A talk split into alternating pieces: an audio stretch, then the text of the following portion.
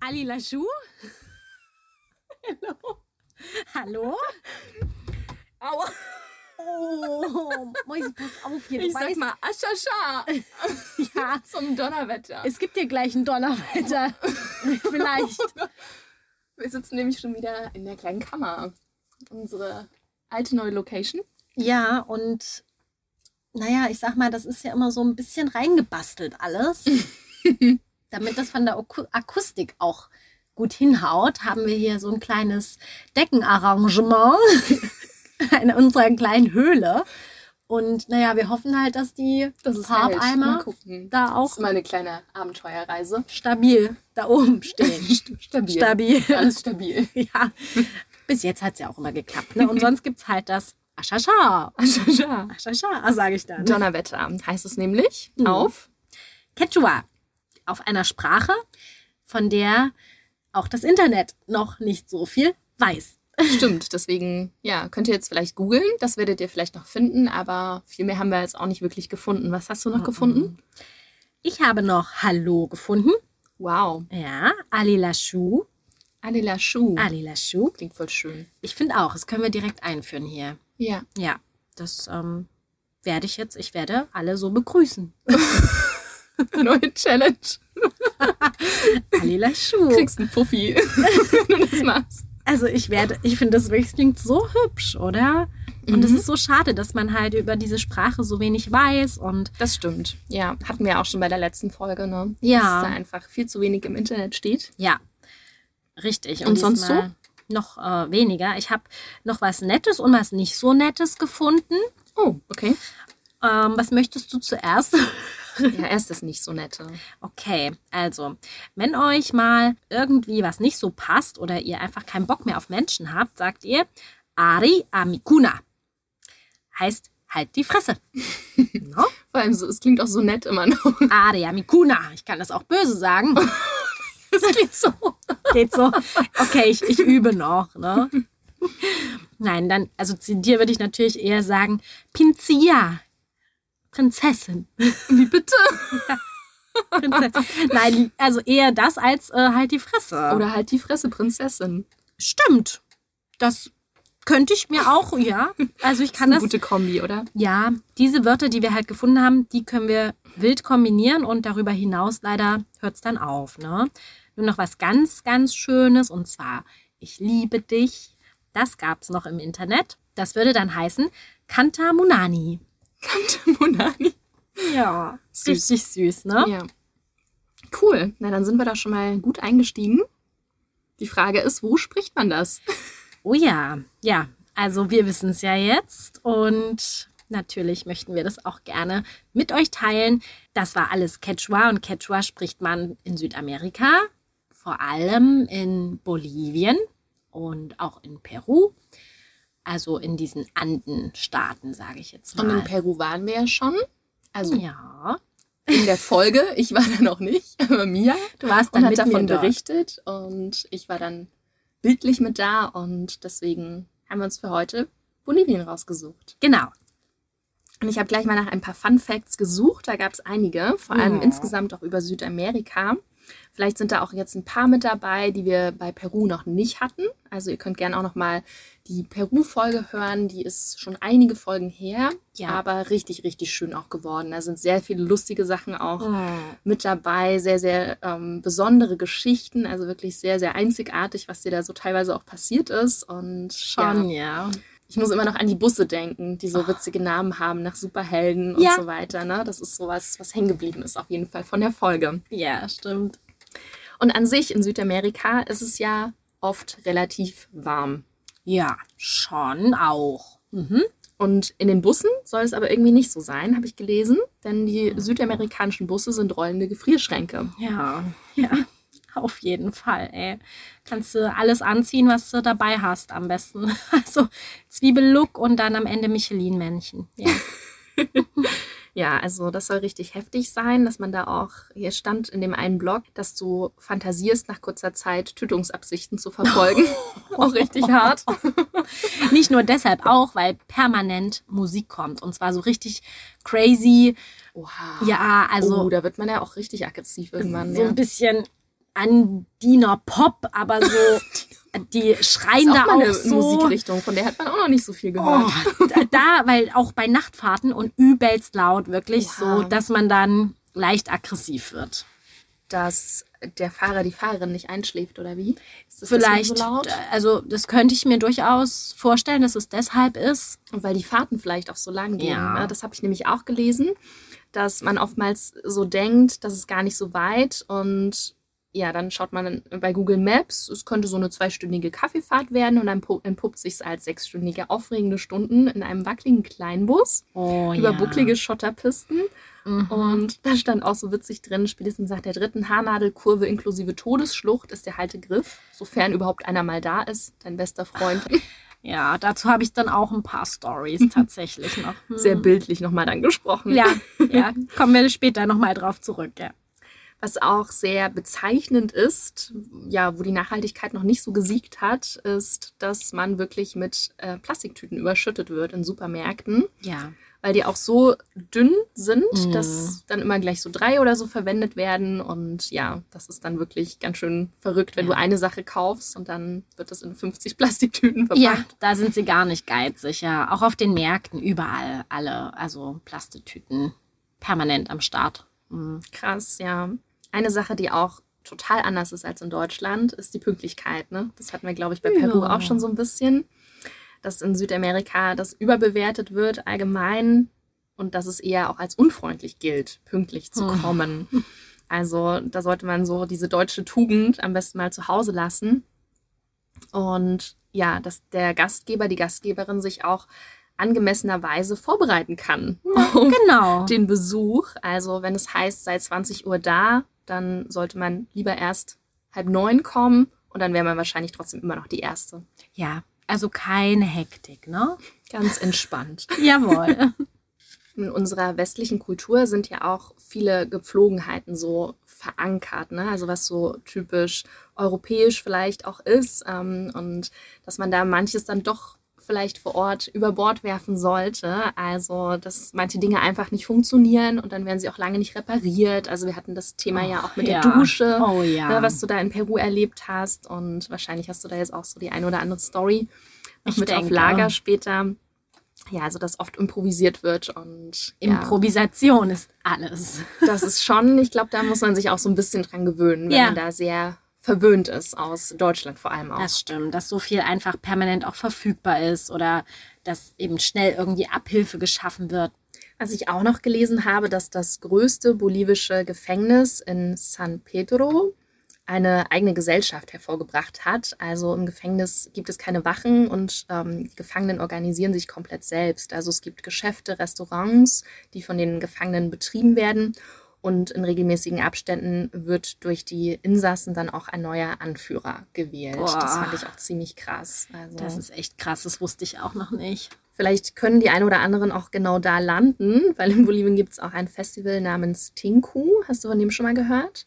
Nee, auch nicht. Und da soll es so sein, dass die Männer mehrere Tage lang gegeneinander kämpfen und normalerweise schlagen sie sich nur gegenseitig, was ja auch schon völlig verrückt ist. Oh, Aber in okay. vielen Fällen werfen sie sich auch ähm, Steine aufeinander. Was? Und der letzte Tag des Festivals gilt auch immer als der gewalttätigste und die Polizei muss dann immer die Massen der blutigen Männer trennen. Oh, also richtig bitte. heftig. wow, wie freaky ist das Ja. bitte? Also irgendwie musste ich da gerade so ein bisschen an die Stierkämpfe oder so denken, Mm, ne? aber ja. halt mit Me Menschen. Also das Gut, das, also das einzig Gute ist, dass halt keine Tiere vielleicht dabei ja, irgendwie. dass sie so selbst ähm, für sich verantwortlich sind, nur genau. Aber das ist schon krass, ja. Das ist ja richtig crazy. Also da muss man sagen, durch Corona ist vielleicht da auch ein bisschen mehr Abstand und vielleicht, Vielleicht, ja. lassen sie das dann doch irgendwie. Stimmt. Oh. Auf jeden Fall heftig, ja. Deswegen noch ein letzter Fun-Fact zum Schluss, Ja. der ganz ähm, irgendwie eine schöne Message rüberbringt. Und zwar die Uhr an der Fassade von dem Gebäude des ähm, bolivianischen Kongresses in La Paz dreht sich gegen den Uhrzeigersinn. Das hat die Regierung schon 2014 eingeführt, um die Menschen zu ermutigen, anders zu denken. Witzig, Oh, oder? Ich ja. Das total cool irgendwie. Die Zeit nochmal anders zu schätzen irgendwie. Ja. Naja, weil man ja sich auch an so bestimmte Dinge einfach gewöhnt und das gar nicht hinterfragt, wieso dreht sich die Uhr eigentlich Ja. immer in diese Richtung, wieso nicht andersherum. Das stimmt. Und ja, irgendwie ein schöner Denkanstoß Ja. und ja, so Kleinigkeiten, die das irgendwie besonders machen auch. Ja, voll. Ja, leider gab es ja im Internet nichts, wie man irgendwie starten könnte in die Folge mit äh, Lass loslegen oder irgendwas. Deswegen würde ich fast sagen, Mia, so ganz aus dem Stegreif. Wir haben dich nicht darauf vorbereitet. Kannst du Oh. es auf Spanisch sagen? Mm, ja, könnte ich. Gut. Ja, klar, Spanisch wird natürlich auch von allen Personen gesprochen. Es ist halt auch äh, die Amtssprache mit, neben den indigenen Sprachen. Und ja, ihr merkt, ich verschaffe mir eine kurze Denkpause. Gar nicht. Nein. Äh, ja, also dann würde ich sagen, vamos a Bolivia y sí, empezamos con nuestra episoda. Hola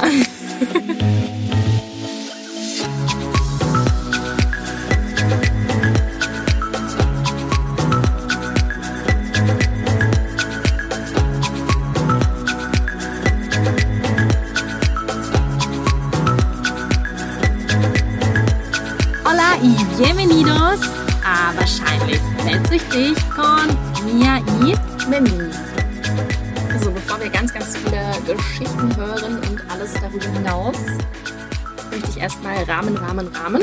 Ja, er hängt schon. Der Rahmen Schon. hängt schon Schön. in der Dann brauchen Kammer. wir jetzt noch ähm, was in den Rahmen rein. Okay. Und zwar, wie lange du in Bolivien warst, Mia, und wann du da warst und warum. Ich will alles wissen. Ich weiß es nämlich nicht mehr. Alrighty. Also, wann war das? Das war im September 2014. Oha, das ist schon etwas länger her. es ist Fall. Ja, so stimmt. krass lange her. Wirklich sind einfach jetzt schon sechs Jahre, sieben. Oh Gott. Ja, Ja. ich muss dringend wieder hin. Oh mein Gott. ja. Und genau, es waren fünf Wochen, die ich damals durch Bolivien und Peru gereist bin, auch mit einem ganz kurzen Stopover in Panama City. Da hatten wir ungefähr so zwölf Stunden Zeit, also einen Mhm. Tag, und sind dann halt weiter nach Bolivien gereist. Und warum das Ganze? da komme ich direkt nochmal auf unsere Peru-Folge kurz zurück. Denn ich war ja 2012 in Peru für einen bisschen längeren Aufenthalt.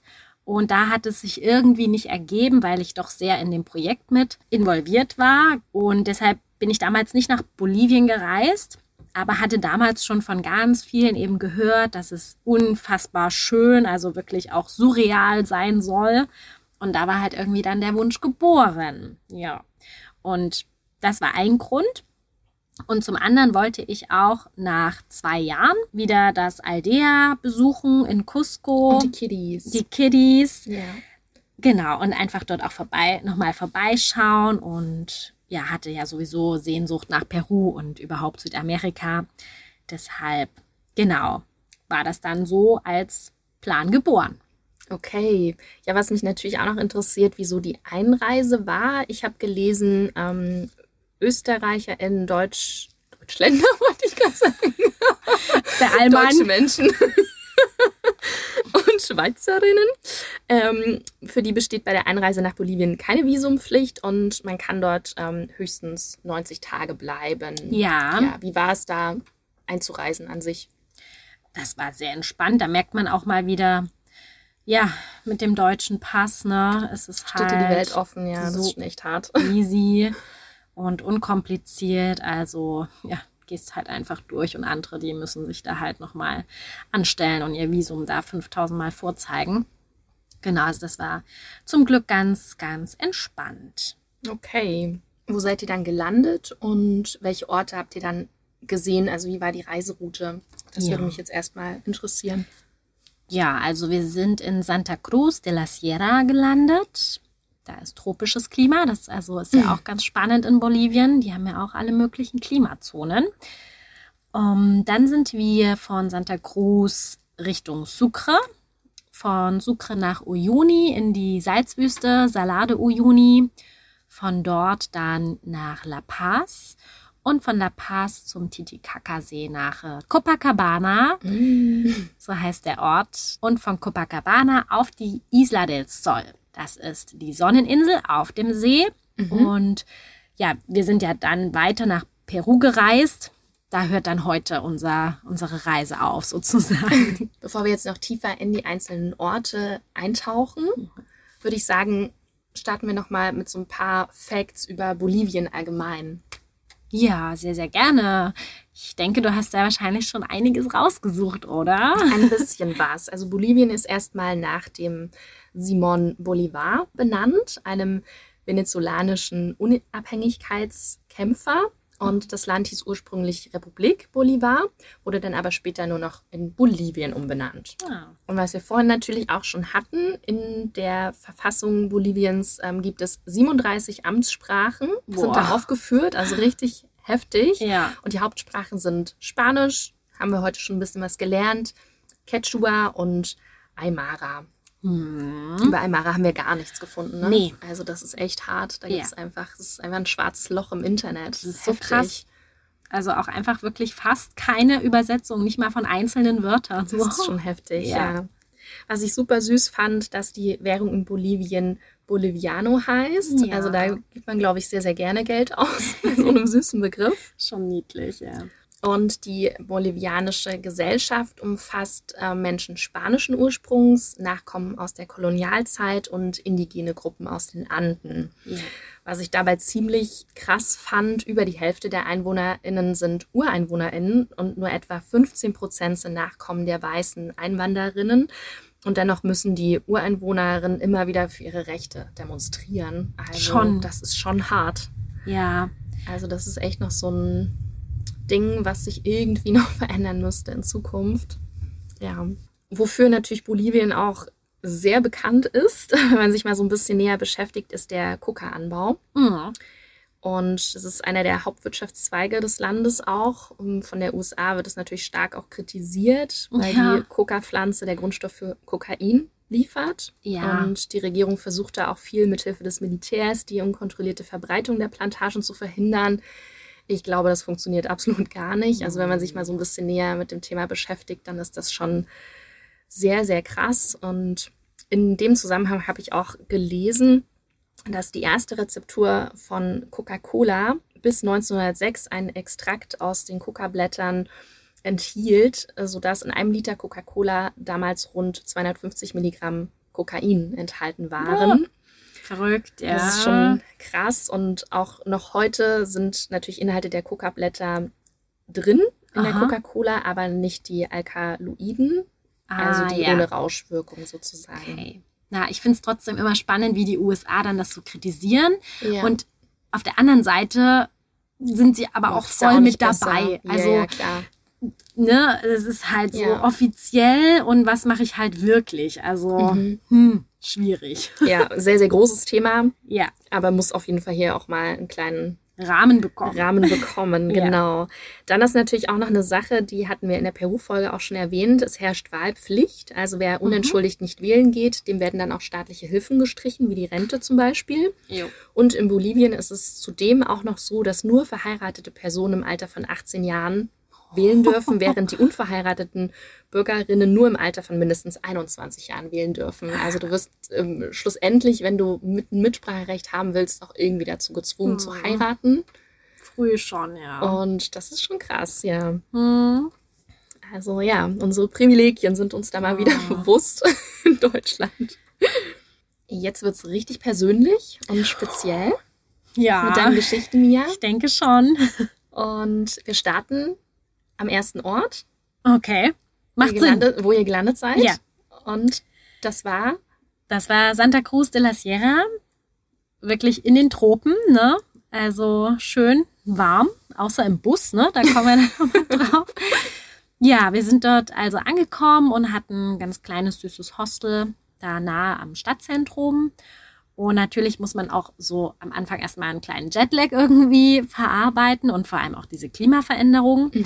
Man hat äh, fünf Stunden Zeitunterschied und ja, dann sind wir wirklich erstmal durch die Innenstadt gebummelt. Und das war schon irgendwie witzig, weil da war halt die ganze Innenstadt für Autos gesperrt. So, das Voll war schön. ja, es ist eigentlich mega cool, aber auf der anderen Seite ist es auch so ein bisschen wie ausgestorben. Mhm. Erstmal, zumindest in den Straßen. Also mega ungewohnt einfach, Ja. dass es ja hier nicht gibt. Nee, genau. Und dann wussten wir aber, wo alle sind, denn als wir auf diesen Plaza de Armas, auf den Hauptplatz der Stadt gekommen sind, fand da eine riesige Parade statt. Wir wissen immer noch nicht so genau, wofür das da stattfand, aber schon in Peru damals ist mir aufgefallen, dass so ziemlich irgendwie jeden Tag irgendwas gefeiert wird oder auch für irgendwas oder gegen irgendetwas demonstriert wird. Krass. Man kann wirklich nicht irgendwie immer wissen, was eigentlich gerade los ist. Und um die nächste Ecke kann irgendwie was wieder Ja. sein. Ja, richtig. Und natürlich auf dem Plaza ist dann das Größte, findet dort natürlich immer statt. Äh, ja, also da war wirklich ein Leben auf dem Platz. Es war mega cool. Wir haben uns das auch von oben, von der Kathedrale aus dann angeschaut.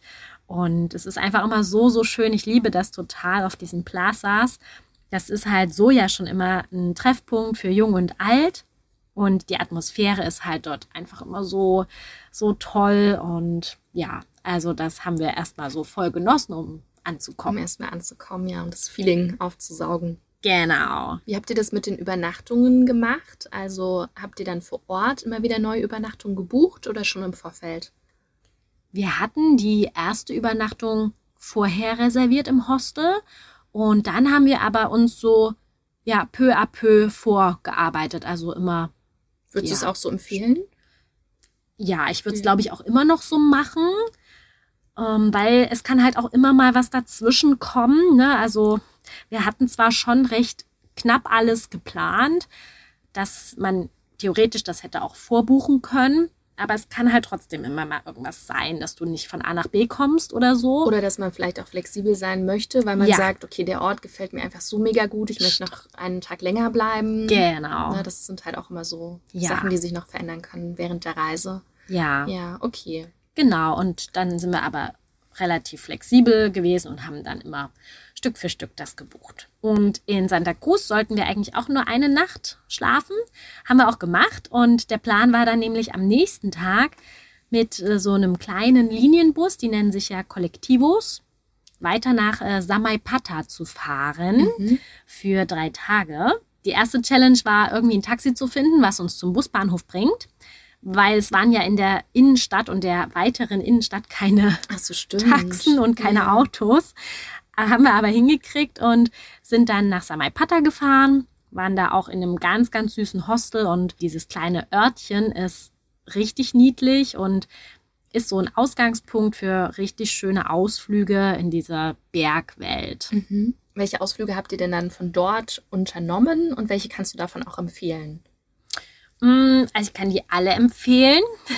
Wie so oft? Ja, in dem Fall wirklich. Mehr Tipps als Tage. Ja, ja, kann man nicht anders sagen. Wir sind erstmal mit so einem ja, privaten Taxifahrer sozusagen, der überhaupt der coolste Fahrer ever war. Ähm, das war der Danilo. Der hat uns in so einem alten Toyota Land Cruiser, also richtig Uh. cooles Auto, obwohl ich ja nicht so ein Autofreak bin, aber das war wirklich cool, hat er uns zuerst nach El Fuerte gebracht und dann weiter noch zu Wasserfällen. Das El Fuerte ist übrigens ein UNESCO-Weltkulturerbe Oh, wer hätte es gedacht? darf wieder nicht fehlen. Und es ist so ein riesiger Einzelfelsen und eine Inka-Stätte. Also da sind in diesem Einzelfelsen Kanäle, Tierdarstellungen, Figuren eingemeißelt. Und es war früher wohl ein Zeremoniezentrum. ah, okay. Genau, den Felsen kann man natürlich jetzt nicht begehen, aber man hat ganz viele Aussichtspunkte und dann hat man halt auch einen mega schönen Blick auf die ganze Anlage und die Umgebung. Man hat da auch so einen Wanderweg, kann man da auch drumherum laufen und ja, das Ganze ist halt so auf 2000 Meter Höhe, also auch ganz gut für die Höhenanpassung erstmal. Äh, deshalb haben wir die Route übrigens auch so rum gemacht und ja, dann kann man dort halt einfach ein bisschen sich umschauen. Und unser Fahrer Danilo hat dann einfach auf uns gewartet und hat uns dann zu den Wasserfällen gebracht. Da waren wir wirklich komplett alleine. Es war halt echt Krass. sehr, sehr cool. Und es sind drei Wasserfälle. Habt ihr dort auch gebadet? Ja. ja. also kann man auch machen, ist unbedenklich dort. die Wasserfälle sind auch mit richtig schönen Wegen so verbunden. Und den dritten darf man auf jeden Fall nicht vergessen, weil der ist der höchste. Und dort waren wir dann auch eine ganze Weile und haben uns da unterm Wasserfall gebadet. Also richtig, richtig cool. Rückzu haben wir dann eine Schlange gesehen, die unseren Weg gekreuzt hat. Oh. Ja, da war mir ganz kurz dann mal anders. Aber da waren wir dann ja auch schon baden. Sonst hätte ich mir das nämlich auch noch mal überlegt. Stimmt. Krass. Mhm. Genau. Und an dem zweiten Tag haben wir eine geführte Wanderung gemacht durch den Amboro Nationalpark äh, mit einem Guide und noch zwei anderen Deutschen. Der Nationalpark zählt zu den artenreichsten weltweit. Das sagen wir immer bei ganz vielen Nationalparks, aber wahrscheinlich ist dort noch mal krasser. Ja, also er gehört dazu auf jeden Fall und aber er ist definitiv das artenreichste Vogelparadies der Erde. Und man kann neben den vielen, vielen Vögeln auch Andenbären, Faultiere, Pumas, gut, muss man nicht. Sonst gibt's auch Tapire, Ocelot und natürlich ganz viele Affenarten, die man da halt sehen kann. Ja, und was ich auch richtig cool finde, dass man dort nicht alleine wandern darf. Also man kann es nur mit Guide machen. Und dementsprechend wird dann auch darauf geachtet, dass man halt ähm, keinen Mist macht. ne? Mhm. Stimmt, cool. Ja, Highlight war definitiv äh, mit der Nebelwald, La Yunga. Da hat man Riesenfarne, also wirklich Baumfarne. Ist es wirklich sehr, sehr crazy und Klingt sehr irre. ist es auch echt. Also das hat auch einfach, dieser Nationalpark hat so eine besondere Lage, weil er sich so über die östlichen Ausläufer der Anden, über so Flusstäler bis hin dann zu den Regenwäldern des Amazonasbeckens erstreckt. Und dann gibt's auch so rote Tafelberge. Der eine davon erinnert an einen Elefanten mit Fantasie, aber ich denke, ja, ich werde das Bild auf jeden Fall bei Insta teilen und dann kann ja jeder mal schreiben, Was, er für ein Tier sieht. was er für ein Tier, Tier darin sieht. Ja, also die Landschaft ist echt einfach nur irre, also total wunder wunderschön. Da haben wir auch im Fluss wieder gebadet und hatten da echt einen mega Ausflug. Voll schön. Dann waren drei Tage um. Und wohin seid ihr dann gereist? Wir sind dann weiter nach Sucre gereist und hatten dabei aber einen kleinen, großen Planungsfail. Oh je. Denn Samaipata liegt bereits auf dem Weg nach Sucre. Ach so. Oh. Ja, wir hatten aber gedacht, das ist nicht so und hatten unser großes Gepäck halt in Santa Cruz gelassen. Weil wir dachten, wir müssen ja sowieso noch mal nach Santa Cruz. Ja. Also mussten wir noch mal in die Stadt und das Blöde war, dass an dem Tag halt eine Straßenblockade war. Also da ging gar nichts mehr von Samaipata nach Santa Cruz. Krass. Kann man sich da irgendwie vorher informieren oder? Nicht viel eher. Also im Hostel, die haben uns das dann halt an dem Tag morgens Okay. gesagt. Und wir sind dann halt wirklich etwas abenteuerlich, ein Stück erst mit einem Kollektivo bis zum Blockeo, also bis zur Blockade gefahren. Dann zu Fuß durch die Blockade gelaufen. Ähm, ja, und dann standen auf der anderen Seite schon Taxen. Und mit einem Taxi sind wir dann nach Santa Cruz gefahren. Krass.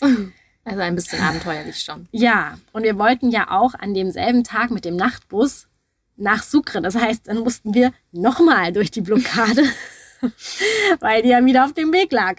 Hm, Und am Busbahnhof war auch echt richtig Chaos. Wir mussten auch mega lange warten, weil der Bus ja auch viel zu spät natürlich da war. Ja, und äh, dazu kam noch, dass eine Frau in dem Hostel dann zu uns schon gesagt hat, wie jetzt? Wieso fahrten ihr mit dem Bus nach Sucre? Also das ist wirklich mega gefährlich und Nein. da passieren ja wirklich ständig Unfälle. und wir gucken uns so an, ja, Okay. danke, ne? Also hätten wir jetzt auch nicht unbedingt gebraucht, die Info.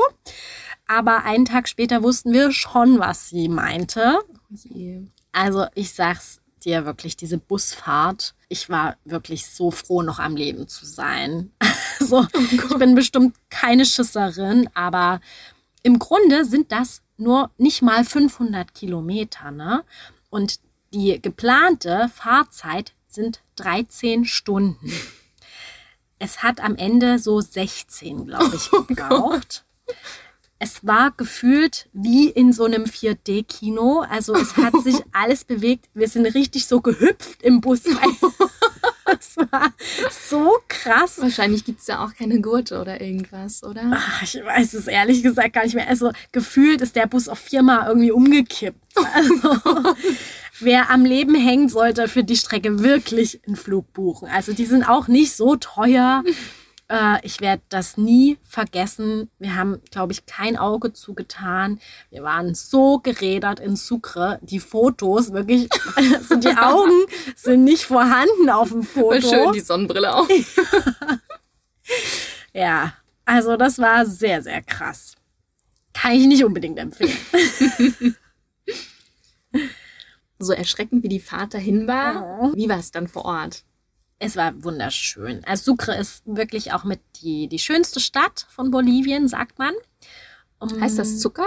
Ja, ja, schon. Also nicht auf Spanisch, aber. Ja, aber ja, Sucre. Man, ist das nicht französisch, oder? Ja, ich glaube ja. schon. Witzig, ja. Also Zucker. Die Stadt war Zucker. Die war Zucker und hast auch ganz viele weiße Gebäude. Erinnert halt an Andalusien ein bisschen. Und wir hatten auch ein süßes Hostel im Zentrum. Ich würde halt jetzt gar keinen Namen von Hostels sagen, weil ich jetzt auch ehrlich gesagt gar nicht mehr weiß, ob es die noch die gibt ja. und wie die überhaupt heute so sind. Mhm. Damals war das aber echt ganz, ganz schön. Und es ist wirklich ähm, herrlich mit ganz viel schönen Kolonialbauten, sehr gepflegt. Es ist auch dann ein Stückchen wieder höher, so auf knapp 3000 Meter liegt es. Und witzig ist halt, da ja Bolivien an sich zwei Hauptstädte hat, La Paz und Sucre, sagt man zumindest, das eine ist nur Verwaltungssitz, aber für die EinwohnerInnen von Sucre ist natürlich die Stadt Sucre so das Herz des Landes, ne? Okay. Ist klar, also nicht La Paz. und ist auch eine ganz junge Stadt, eine Unistadt und ja, total entspannte Atmosphäre. Cool. Genau. Also ist, muss man gesehen haben. Ja, schon definitiv und ist auch UNESCO wieder, ne? ich sag's nur. Logisch. Aber ja, so ein, zwei Tage reichen dann auch. Mhm. Okay. Und dann ging's weiter. Dann ging's weiter nach Uyuni. Das war zwar auch eine interessante Fahrt, aber hier haben wir uns dann schon besser vorher informiert. Das sollten so acht Stunden sein. Und das sollte man wohl auch lieber tagsüber machen, weil die Landschaft nämlich so schön ist und auch sehr interessant, wie sie sich so verändert. Und deshalb äh, haben wir das dann auch ganz entspannt tagsüber gemacht, hatten aber während der Busfahrt auch so zwei kleine Actions.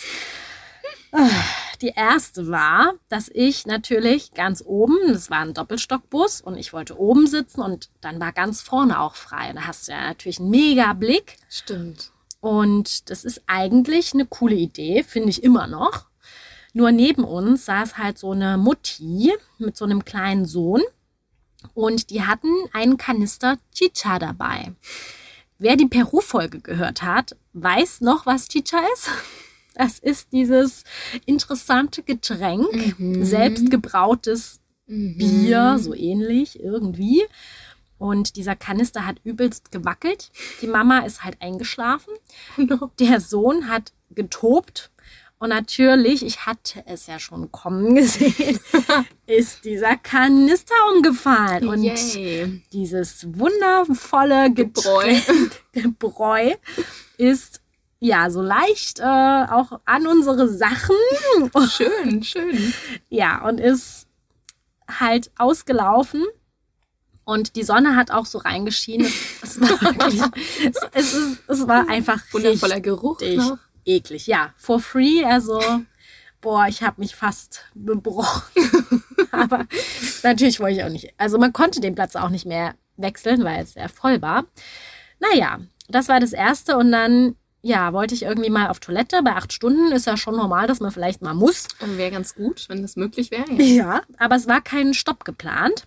Und ich musste aber, bin runter und dann sagte der Fahrer aber, nee, das äh, WC ist leider kaputt. Und dann ich gesagt, ja gut, aber wir halten ja dann jetzt bestimmt mal an. Hm, gleich, hat er halt gesagt. Und ich so, ich bin halt wirklich runter und dachte, ich kann wirklich gleich auf Toilette, ne? Ja, nee, nix da. Und dann habe ich dort richtig, ich stand dann echt mit in dieser Fahrerkabine und sage, ich muss jetzt. Okay. Und dann haben sie einfach angehalten auf 3500 Meter. Jetzt kann man sich vorstellen, wie ich aus diesem Bus raus bin. Und aber nicht nur ich, sondern nämlich der ganze Bus ist ausgestiegen. Ja, weil nicht nur ich musste, sondern alle anderen auch. Und ja, Sichtschutz war da nicht so. Da oben wächst ja, äh, war da jetzt nicht mehr so viel. War mir aber auch egal. Und vor allem, wenn man dann losrennt, man merkt ja auch die Puste, ne? Also du kannst gar nicht so rennen, weil Stimmt. Mit der Luft ist. So auf einmal auch, ne? Man hat sich ja nicht so langsam dran gewöhnt, sondern du steckst ja aus und dann ist es so. Ja, Ne? ja. Also ja, das war auch eine Action und das werde ich sicher auch nicht vergessen. Aber die Fahrt an sich war schon richtig schön. Die Landschaft wurde dann immer karger und man ist dann auf diesem Altiplano, auf einer Hochebene Mhm. Und kommt dann irgendwann in Uyuni auf 3700 Metern ungefähr an. Aber das ist ja immer noch ganz entspannt, ne? Es gibt ja noch viel Stimmt. höhere Gegenden. Kommt man dann tatsächlich auch auf der Tour zum Salzsee. Ah, ja. Uyuni an sich ist also wirklich so ein richtig unwirklicher Ort. Ich habe den so in Erinnerung irgendwie so sehr trostlos, sehr kalt, sehr windig. Also es ist halt mega hart auch dort zu leben. Und ja, es gibt wenig so befestigte Straßen. Da sind fast nur die Jeeps unterwegs. Und ja, an sich ist es eigentlich nur Ausgangspunkt für die Touren in die Salzwüste. Mhm. Okay. Ja, und das sollte dann aber echt ein Highlight werden. Oh, da habe ich auch ein bisschen was gelesen. Erzähl. Und zwar, dass die Salade Uyuni mit 10.582 Quadratkilometern die größte Salzwüste der Welt ist. ja, das ist so. Mhm. Und sie ist irgendwie fast so groß wie Jamaika und enthält mehr als 10 Milliarden Tonnen Salz.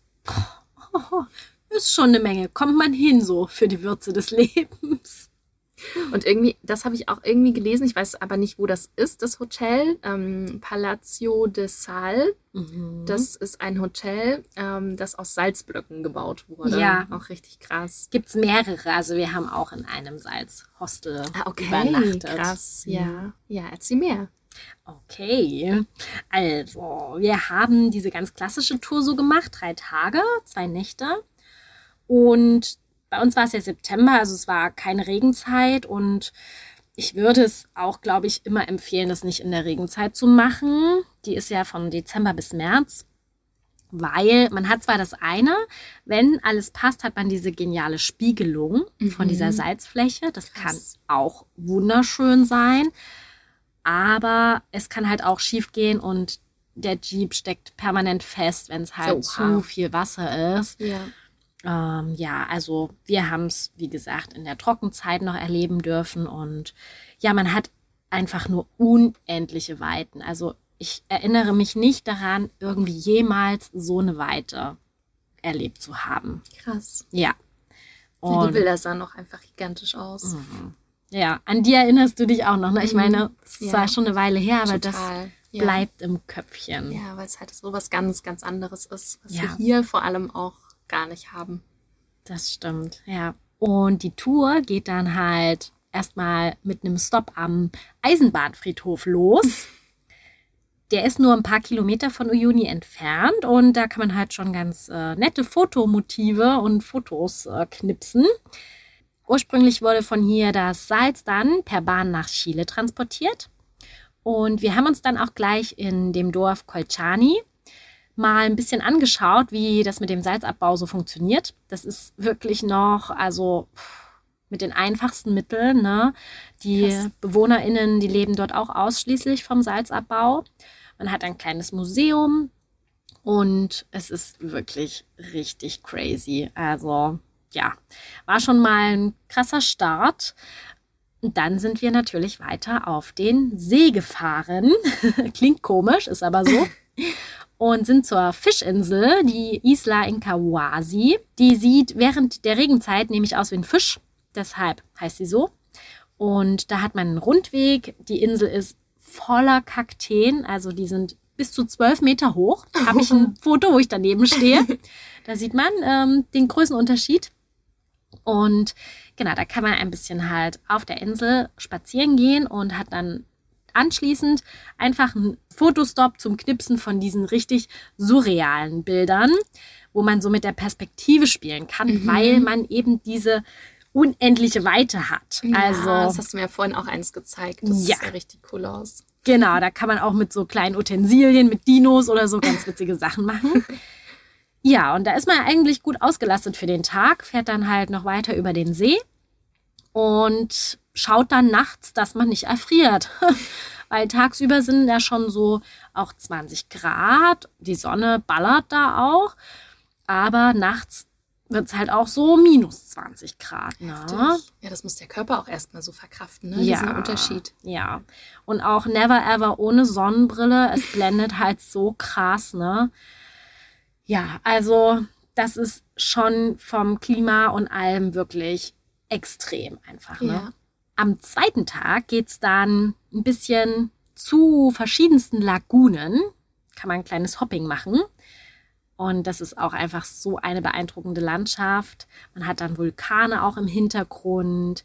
An verschiedenen Lagunen hat man dann Flamingos. Dann kann man Vicuñas sehen, so in, in freier Wildbahn. Und ja, einfach ganz verrückte Formen und Farben entdecken. Ist dir da eine Lagune besonders in Erinnerung geblieben? Ja, schon. Ich glaube, das ist auch mit so die so Favorite Lagune. berühmteste. Hm, die Favorite ist definitiv die Laguna Colorada. Das ist eine rote Lagune, also die leuchtet Ui. in allen Rottönen, also auch so violett und auch so weinrot. Also es ist einfach nur irre. äh, aufgrund von Algen und die liegt auch so auf über 4000 Metern. Also man fährt auch während der Tour dann schon noch ein Stück nach oben. Und ja, von dort sind wir dann zu Geysiren gefahren, die sogar auf 5000 Metern liegen. Da hat man auch so krassen Schwefelgeruch. Mhm. Also das war auch eine Erfahrung, weil dort war auch nichts abgesperrt. Also dort ist halt alles, Krass, ja, ja. kannst halt einfach drüber laufen, musst aber echt auf die Schuhe auch aufpassen. Ja. Und unser Jeep war dann auch mal kurz weg. Oh Gott. Der ist einfach weggefahren und wir dachten so, okay. hm, na, irgendwie weiß ich nicht, wo die waren. Aber genau, er hat uns dann wieder eingesammelt, alle Mann und alle Frauen und hat uns zur nächsten Übernachtung gebracht und das war schon was ganz Besonderes. Wir haben nämlich bei den heißen Quellen übernachtet mhm. und waren dann nachts noch halt baden und der Sternenhimmel war einfach nur gigantisch. Krass, da siehst du dann jedes Sternbild. Ich glaube ja. Damals gab es, na gut, dann hast du auch keinen Empfang, aber sonst hätte man bestimmt mit so einer App auch die ganzen Stimmt. Sternbilder Stimmt. finden Aber das können. denkt man gar nicht auch dran. Warum auch, nee. ne? Ist einfach so schön in dem Moment. Das war wunderschön. Auch wenn es natürlich draußen so kalt war, aber das war es wert. Ja. ja, mega. Genau, und am dritten Tag haben wir uns noch eine weiße und eine grüne Lagune angeschaut die Salvador Dali-Wüste. Die wurde vor allem von Touristen so benannt, weil sie halt aufgrund der Form und Farben an die Werke des Künstlers erinnert. Ah, okay. Ja. Und anschließend sind wir dann auch schon zurückgefahren nach Uyuni. Und ging es dann am nächsten Tag weiter? Na, du kennst uns da, ne? Wir sind, haben dann im Anschluss einfach gleich wieder eine Nachtbusfahrt äh, genommen. Na, da spart man ja auch äh, die Übernachtungskosten fürs Hostel. Stimmt, stimmt. Und äh, gleich. nicht. Äh, also es ging. Es ging. Wir waren ja schon voll dann dran gewöhnt. Neun Stunden so sitzt man dann auch auf einer Pobacke ab, weißt Und sind dann recht ausgeschlafen auch wieder in La Paz angekommen. Damals hat mich vor allem so die Anfahrt auch sehr bewegt, weil man fährt erst durch El Alto das ist auch eine Stadt, die direkt an La Paz angrenzt, mhm. an den Kessel. Also La Paz liegt im Talkessel und El Alto eben komplett drumrum. So.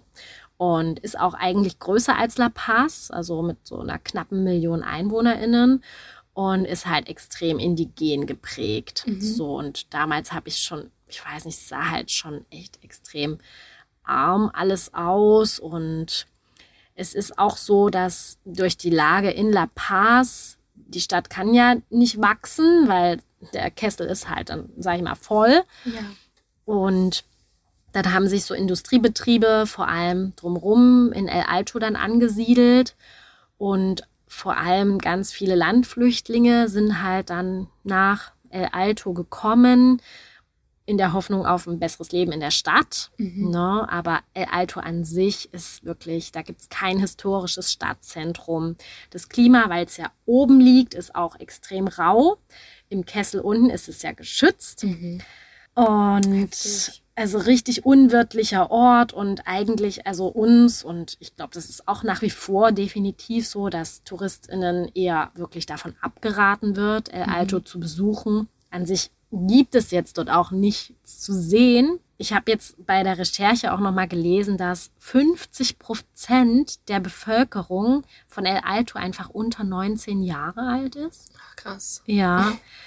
Und ähm, die Stadt zu den am schnellsten wachsenden Städten der Welt gehört. Oha. Das ist richtig krass und 70 Prozent leben wohl unterhalb der Armutsgrenze. Also Heftig. das ist wirklich, wirklich heftig. Und man fährt und fährt und es hört halt gar nicht auf. Es ist riesengroß. Und viele Viertel sind da nach wie vor auch ohne Wasser- und Stromanschluss. Das hat mich echt sehr, es ist nach wie vor irgendwie sehr Bewegt einfach. bewegend Ja. für mich, ja. Mhm. Umso beeindruckender ist es, dass La Paz mit dem Teleferico jetzt äh, seit 2014 eben die beiden Städte auf eine ganz besondere Art und Weise verbindet, um auch eine neue Nähe irgendwie zu schaffen. Und zwar ist der Teleferico das größte städtische Seilbahnnetz der Welt. Wahnsinn. Ja. Da muss man sich auch erstmal trauen, ne? Ja, dadurch, dass ja die Straßen immer komplett verstopft waren, weil natürlich alle auch gependelt sind, ne? also in der Stadt gearbeitet haben und dann halt wieder nach Alto nach Hause, hin und her, waren die Straßen immer komplett verstopft und damit mit dieser Seilbahn gab es halt wirklich wie eine Art Revolution, als die erste Linie damals eröffnet hatte. Das war auch wirklich ja 2014, als wir dann da waren. Und das erleichtert doch für sehr viele Menschen einfach den Alltag. Ne? Und auch wir sind damals sogar mit der ersten Linie, die es halt gab, gefahren, um Oh. den Ausblick zu haben. Voll schön, dass es da das schon gab. Ja, ha, ein Glück, da war ich mal nicht zu spät dran. Ist La Paz denn an sich sehenswert? Also gibt es dort was zu entdecken? Ja, also schon alleine halt die Lage und die Kombi dann mit El Alto so, das ist einfach so, so krass überwältigend. Aber auch die Altstadt von La Paz ist echt sehenswert. Ähm, bei uns waren mal wieder alle Straßen im Zentrum für den Autoverkehr gesperrt. Also Super. passiert halt einfach. Mm, Wir waren dann in der Kathedrale und man hat dann wieder verschiedene Plätze und auch eine Markthalle. Das ist ja eh immer ein Muss, ne? Egal wo, ja. Genau, man hat auch einen, also einen besonderen Markt in La Paz und zwar den Hexenmarkt. Oh. Ja, dort gibt's alles, alle Utensilien für die BolivianerInnen, um sich für spirituelle und religiöse Anlässe einzudecken. Oha. Ich meine, den Klassiker Kokablätter, ne, bis zu über verschiedene Pulverchen, bis zu, nicht erschrecken, Lamaföten. Ja, die werden auch als Glücksbringer bei Hausbauten, sagt man das so. Ja, wenn also Häuser gebaut werden, werden die mit äh, in den Grund quasi einge... Oh. Ja, in die Erde mitgelassen hm, als Oh. Glücksbringer, um böse Dinge fernzuhalten. Brot und Salz verschenken, oder? Da bleiben wir bei unserer Tradition. Genau, also da gibt es halt alle möglichen Utensilien und Dinge. Genau, ich finde es halt sowieso total spannend, auch in Peru damals schon, wie sich halt so dieser katholische Glaube mit diesem Naturglauben vermischt, weil ursprünglich ja die indigene Bevölkerung nur an die Mutter Erde und Stimmt. all, all die Naturreligionen äh, geglaubt hat und durch die spanische Kolonialisierung halt auch die Länder so katholisch geworden sind. Also ich finde das halt richtig krass. Ja, und wie sie halt aber trotzdem ihre Religion so leben und auch ihre Traditionen so bewahren. Ne?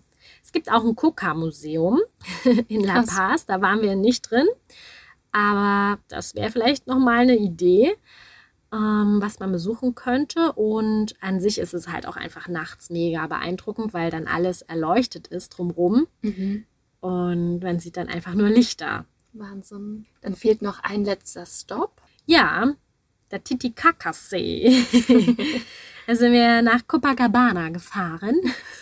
Gibt es nämlich nicht nur in Rio de Janeiro übrigens. Witzig, ja, ist so voll verankert, ne? Mhm.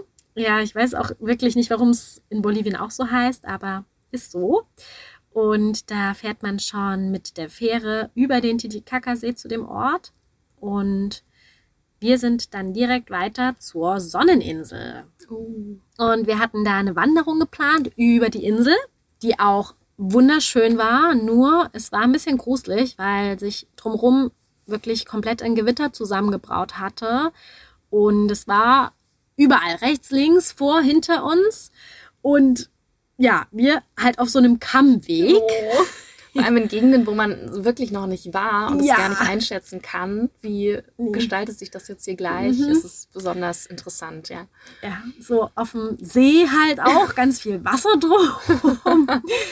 Und ja, sonst war auch niemand unterwegs. Also die meisten sind nämlich mit der Fähre gleich zu dem Hauptort gefahren, aber wir dachten, nö, nö, das machen wir. Wir laufen von. Und ihr seid ja auch alleine los, ja. Na klar. Ach so, oha. war keine Gruppe diesmal. Von Nord nach Süd sind wir einmal über die Insel.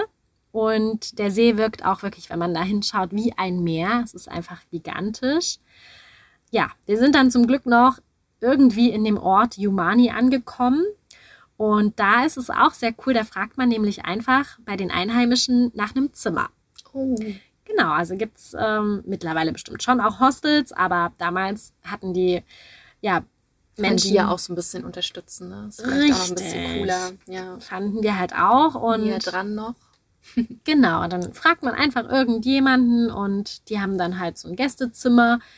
Ja, also es war total schön und wir waren dann halt auch extrem hungrig, weil wir ja diese ganze krasse Wanderung noch gemacht hatten und in dem Lonely Planet war ein Pizza Place Oh. empfohlen worden. Also Oder gab es eine Story? Jetzt. Es, erinnerst kling, es klingelt ein bisschen, ja.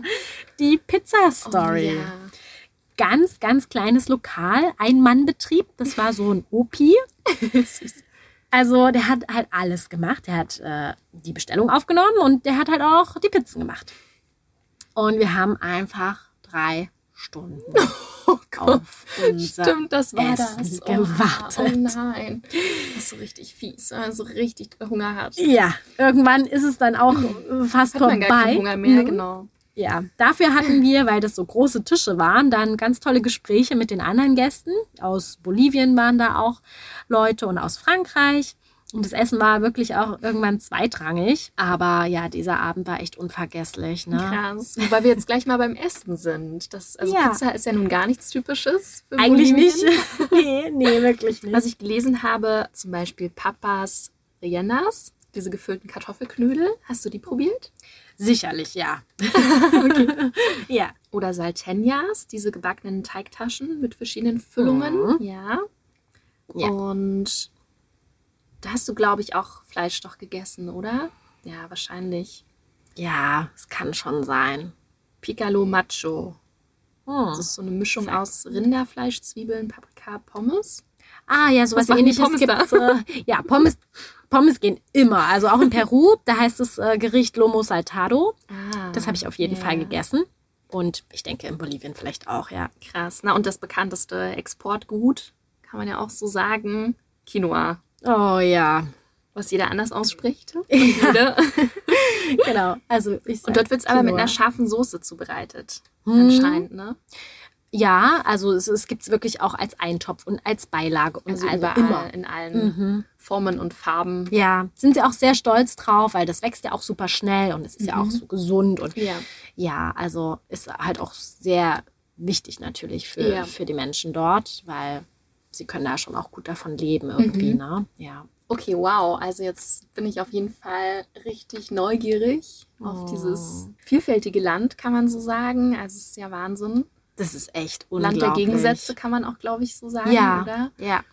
Und ja, wahrscheinlich wieder viel zu wenig Zeit für all das, was man eigentlich noch so entdecken könnte. Aber es Definitiv. war schon mal ein Anfang. Und ja, deswegen sind wir total gespannt, wo ihr vielleicht auch schon mal wart in der Region, was ihr da so erlebt habt, ob ihr ähnliche Erfahrungen vielleicht auch gesammelt habt. Oh ja, das würde mich also, auch voll interessieren. Da freuen wir uns auf jeden Fall schon auf den Austausch. Im besten Falle natürlich über Instagram. Ja.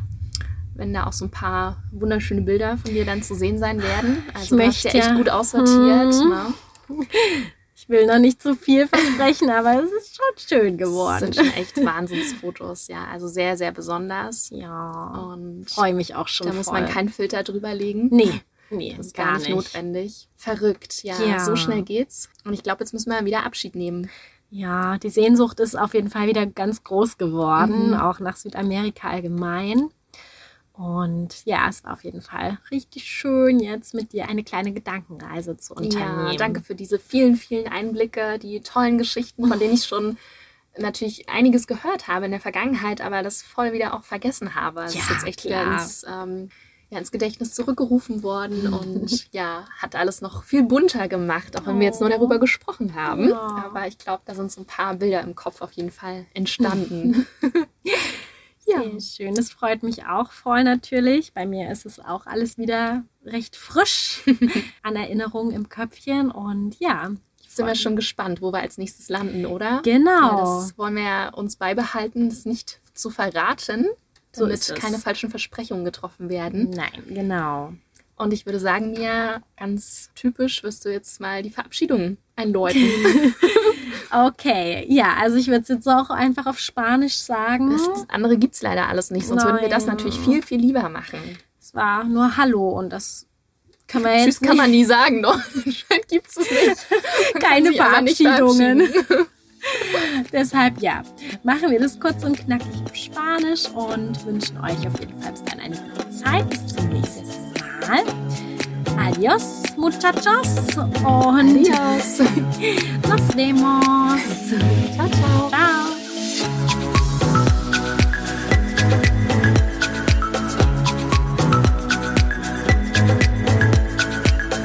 Ja!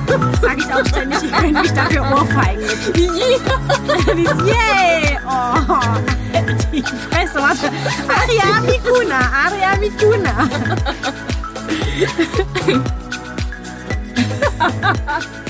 Schön. Schönes Ding. Schönes Ding. Reingespielt nach dem Einspieler.